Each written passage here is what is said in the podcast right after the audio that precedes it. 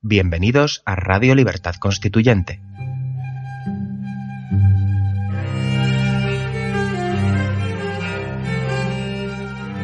Están escuchando El Factor Republicano, un programa de la serie Nuestros Fundamentos. Presenta Pedro Manuel González.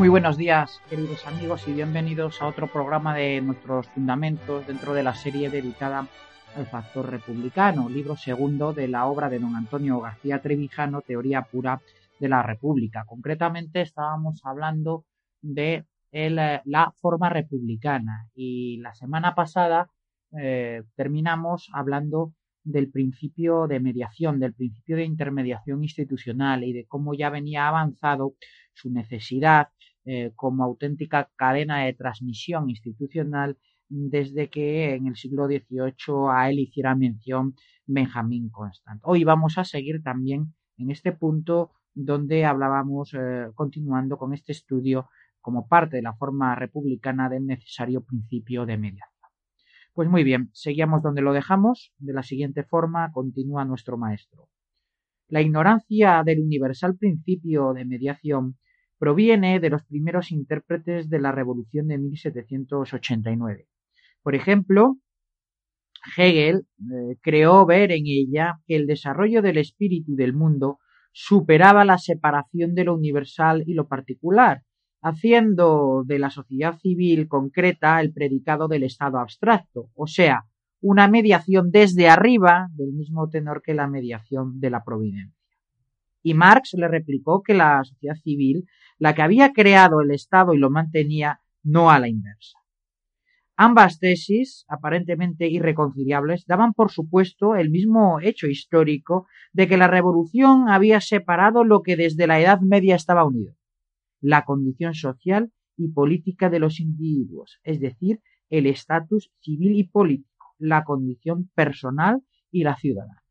Efectivamente, esta, eh, eh, esta concepción de la potencia Em, de la potencia individual y de la potencia social se corresponde a una postura totalitaria eh, de esa potencia sin la necesidad de que existan poderes separados en lugar de conceptos monolíticos como el de la propia eh, soberanía popular, sin la necesidad de, de, representación y del principio de intermediación. Como Rousseau decía, eh, no, no, no creía en la propia representación, pues, pues no puede estar representado, eh, no cabe representación sobre lo que no puede estar representado. Continuamos. Este error histórico les hizo caer en la ensoñación romántica de volver a unirlos sin necesidad de intermediación, resolviendo la alienación personal de tal que tal separación producía, mediante la dialéctica del desenvolvimiento del espíritu de la historia hasta la reconciliación final consigo mismo en el Estado o mediante la lucha de contrarios en la dialéctica de la materia social hasta la supresión del Estado, cuando la administración de las cosas pudiera sustituir al gobierno de las personas. La conciencia de siervo, como la del dolor físico, se hace menos soportable cuando comienza a sentirse la posibilidad de liberarse. La perspectiva de libertad política acentúa o despierta el sufrimiento por su carencia en pueblos tan serviles que ni siquiera saben lo que eso significa o, implica. Por eso, queridos amigos, la función pedagógica que el MCRC viene realizando, eh, a la que obedece también esta serie mm, de nuestros fundamentos en las distintas eh, versiones, los distintos aspectos importantes, conceptuales, institucionales de lo que significa la República Constitucional, de sus antecedentes y de sus bases es tan importante. Porque en cuanto se exista esa conciencia de lo alcanzable, de lo tangible, de la libertad política a través de sencillas instituciones que establezcan la separación de poderes en origen y el principio representativo, la hegemonía cultural de las ideas de la libertad política se desenvolverán con una rapidez inusitada. En cuanto esa hegemonía cultural, esa labor mm, pedagógica alcance eh, una mayoría social, los acontecimientos sin duda se precipitarán bien a través de una abstención masiva, requisito sine qua non en el cual para alcanzar el periodo de libertad eh, constituyente, pero no único como es la ruptura de las cadenas de la servidumbre voluntaria desde la propia conciencia individual. Sin esa conciencia individual, la acción colectiva será vana. Pero una vez alcanzada, los hechos se precipitarán, bien a través de cualquier hecho azaroso o bien, eh, como decimos, a través de una abstención eh, electoral masiva en las elecciones de la oligarquía de partidos. Prosigamos con la lectura de la obra de don Antonio, donde la acabamos de, dejar después de este, de este breve paréntesis. Decíamos que la conciencia de siervo, como la de dolor físico, se hace menos soportable cuando comienza a sentirse la posibilidad de su liberación. No es natural que, sin base en la antropología, las ideologías de salvación, para huir de todo principio de mediación redentora como la de Cristo, mistifiquen la alienación política extendiendo a la sociología del poder lo que sólo era propio de la psicología o mentalidad de las masas creyentes. Terreno propicio a la sustitución de la verdad por la fe en el dogma y el criterio por temor ancestral. Lo mostró Georges Lefebvre, eh, en la causa de la renuncia de la nobleza a los privilegios de la intermediación feudal. La ausencia de principio de mediación en las teorías anarquista y socialista la primera con la supresión de toda institución estatal y nacional y en la segunda eh, con precisamente la integración o el poder a una clase política, eh, a una clase social en, del monopolio de, la de lo político, explica que, dice don Antonio, pese al humanismo de las intenciones, su práctica pidiera la violencia de las imposiciones con la simple brutalidad de resolver el conflicto eliminando a uno de los dos polos del antagonismo. El mito de la unidad de la sociedad civil y la política lo aseguraría el ideal anarquista suprimiendo el Estado. El ideal marxista estatalizando la sociedad. Y podemos añadir nosotros ahora en este partido. Y la oligarquía de los partidos integrando a las masas en partidos estatales como órganos administrativos del propio Estado, integrándolo como la propia jurisprudencia del Tribunal de Bonn, eh, en voz de Gerald Leibholz, así lo refería, dando por superado lo que entendía era algo desfasado, antiguo, como era el principio de representación, exponente máximo del principio de mediación que ahora estamos tratando. Para ellos, lo más avanzado y era superar esa concepción que entendía eh, a Montesquieu eh, como obsoleto con una integración. No hay eh, de las masas en el Estado, no hay tanta diferencia en realidad a lo que a la ausencia del principio de intermediación del marxismo o, del fascismo en aquellos el partido de una clase, el partido transversal de obreros y empresarios en el otro caso, pasando a eh, una integración de masas ahora como síntesis de partidos estatales. Sigamos. Sin él, se refiere don Antonio al principio de mediación, la reflexión política no podía traspasar los umbrales que la retienen presa de las ideologías en la relación del poder, ni legitimarse como ciencia plausible de la relación de libertad. El anarquismo atrae conciencias satisfechas del personalismo, no necesitadas de mediación política. La trascendencia del principio de mediación se percibe en la lógica de las relaciones, especialmente en la de lo continuo, sin ecología, que trata de la unión en la separación y la separación en la unión. Disciplina derivada del principio de continuidad de Leibniz que fundamenta los modos de existencia habitual, legal y azarosa, acudiendo a la terceridad mediadora que relaciona algo primero con algo segundo, Peirce. Esta terceridad no es la de la tercera vía política para gobiernos centristas. No sería posible en el mundo de las relaciones de poder si entre lo primero sociedad y lo segundo Estado no existiera la continuidad de una tradición abierta a cambios estructurales. pero las revoluciones políticas de la libertad sienten la necesidad de alguna forma de mediación institucional, tan pronto como afectan a las estructuras sociales del poder político.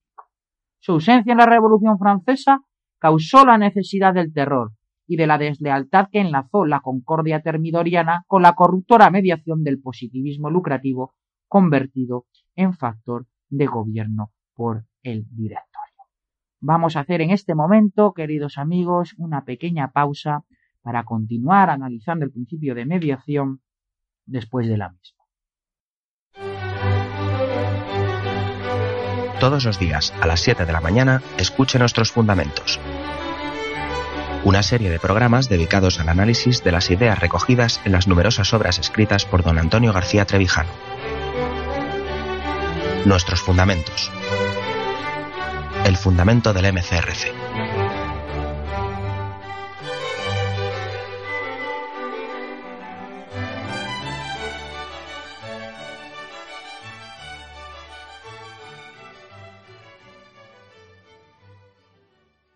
Hola de nuevo, queridos amigos. Vamos a continuar tratando de un tema tan importante como es la mediación como elemento esencial, la función de intermediación institucional como elemento esencial de la forma republicana. Decía don Antonio, si no hay principio de mediación, la pureza de la moral autoritaria tiende al terror y la impureza de la economía particular a la corrupción general. Sin principio de mediación, la conquista del poder se convierte en objetivo único de la política, impidiendo que ésta sea camino de liberación social y libertad colectiva. La necesidad de mediación es tan inexorable que cuando no se institucionaliza se suple con ficciones. La historia de los historiadores no percibe que la adoración jacobina al ser supremo era la mediación religiosa, que la ausencia de cuerpos intermediarios la supliera el directorio con la corrupción, que el imperio napoleónico creara la nueva aristocracia mediadora en la restauración, que en la monarquía orleanista el capital irrumpiera como mediador político. La gran novela descubrió el principio de mediación que los historiadores ignoraban.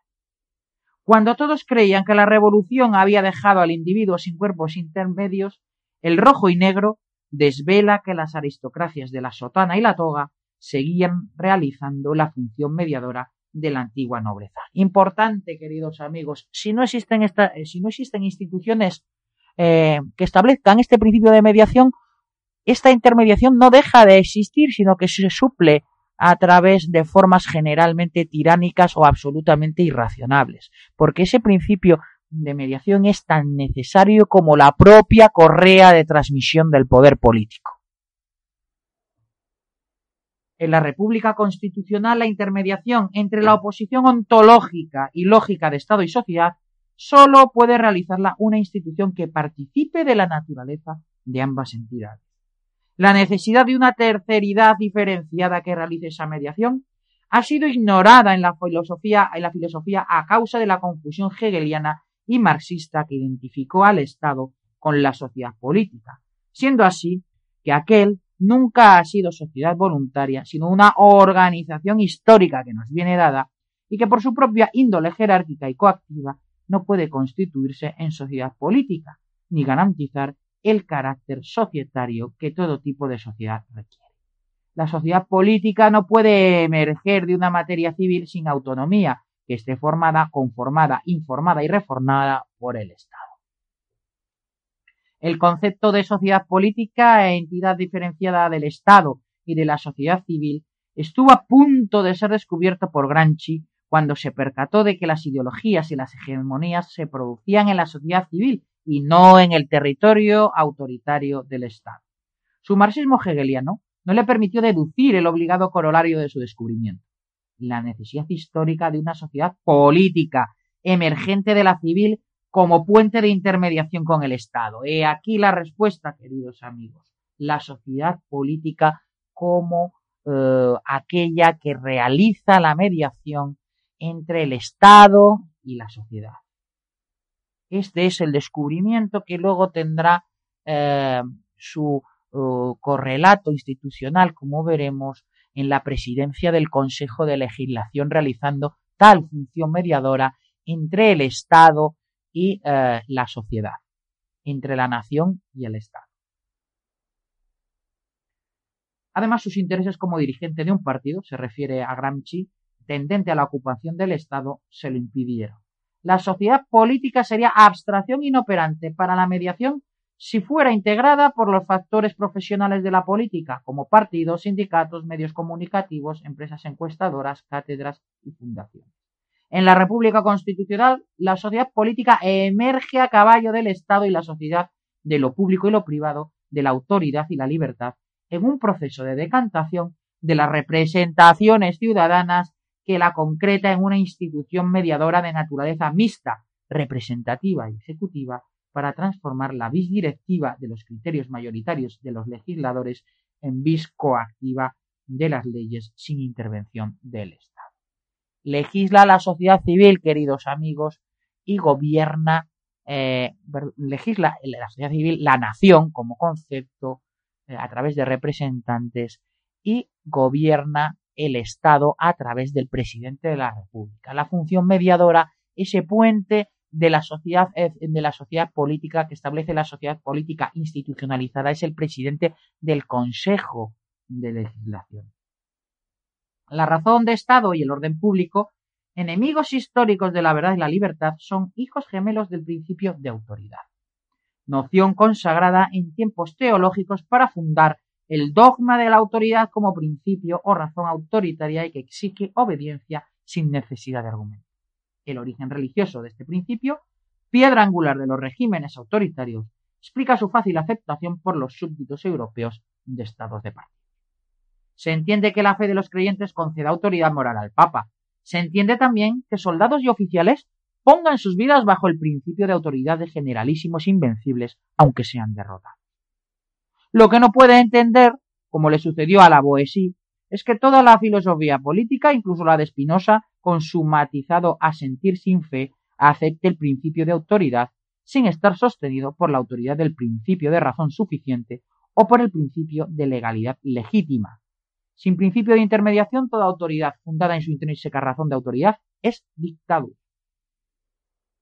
La autoridad es atributo del autor, de algo que sin él no existiría. Augere, crecer, crear. En el Estado, por ser supremo, perdón, por ser supremo poder anónimo, no puede haber verdaderas autoridades, solo potestades. De ahí la neta distinción romana entre autoritas de personas admirables, dignas de ser escuchadas o seguidas, y potestas de mandos legales, con capacidad de exigir obediencia. La autoridad moral puede tener potestad material. De Gaulle adquirió autoridad personal como salvador de la dignidad de Francia. La perdió con el empeñado ejercicio de la potestad de jefe de Estado, desobedecida y desacreditada por la Revolución Juvenil de mayo del 68. En la República Constitucional, donde hasta la soberanía popular se disuelve en la división de poderes equilibrados sin que ninguno sea soberano, no habrá más autoridades formales que las del jefe del Estado y de gobierno, potestad de la República, la del presidente del Consejo Legislativo, potestad de las leyes, la del presidente del Consejo eh, Judicial, potestad de la jurisdicción. Sería un contrasentido considerar autoridades a los que sólo tienen el poder de hacer cumplir las leyes. Ningún funcionario puede escudarse en el escalafón administrativo, por alto que sea su rango, para recibir obediencia del inferior sin razonar los motivos de sus órdenes si los jueces están obligados a motivar sus resoluciones, si la policía debe hacer disparos de advertencia al delincuente que huye, ¿cómo va a ser permisible en el orden civil o administrativo de la República que la superioridad no tenga que razonar sus órdenes? El principio de autoridad desprecia la inteligencia del funcionario y quebranta la confianza en el recíproco principio de lealtad, fundamento de todas las relaciones en el orden jerárquico republicano. Pues muy bien, queridos amigos, aquí eh, comenzamos con otro tema importantísimo, como es el principio de lealtad. Pero esto ya es otro cantar que veremos más detalladamente en sucesivos programas. Hoy, eh, para no acumular el análisis de conceptos, quería simplemente tratar, eh, luego lo veremos más profundamente en cuanto a su manifestación institucional, pero sí en cuanto necesario concepto, el principio de intermediación, el, principio que rige o que justifica la existencia misma de la sociedad política, no clase política.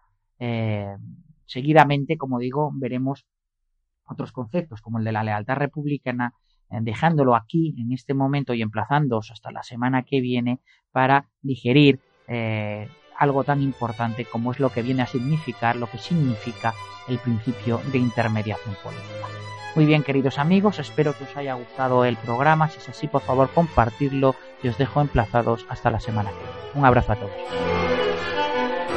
Gracias por haber escuchado nuestros fundamentos.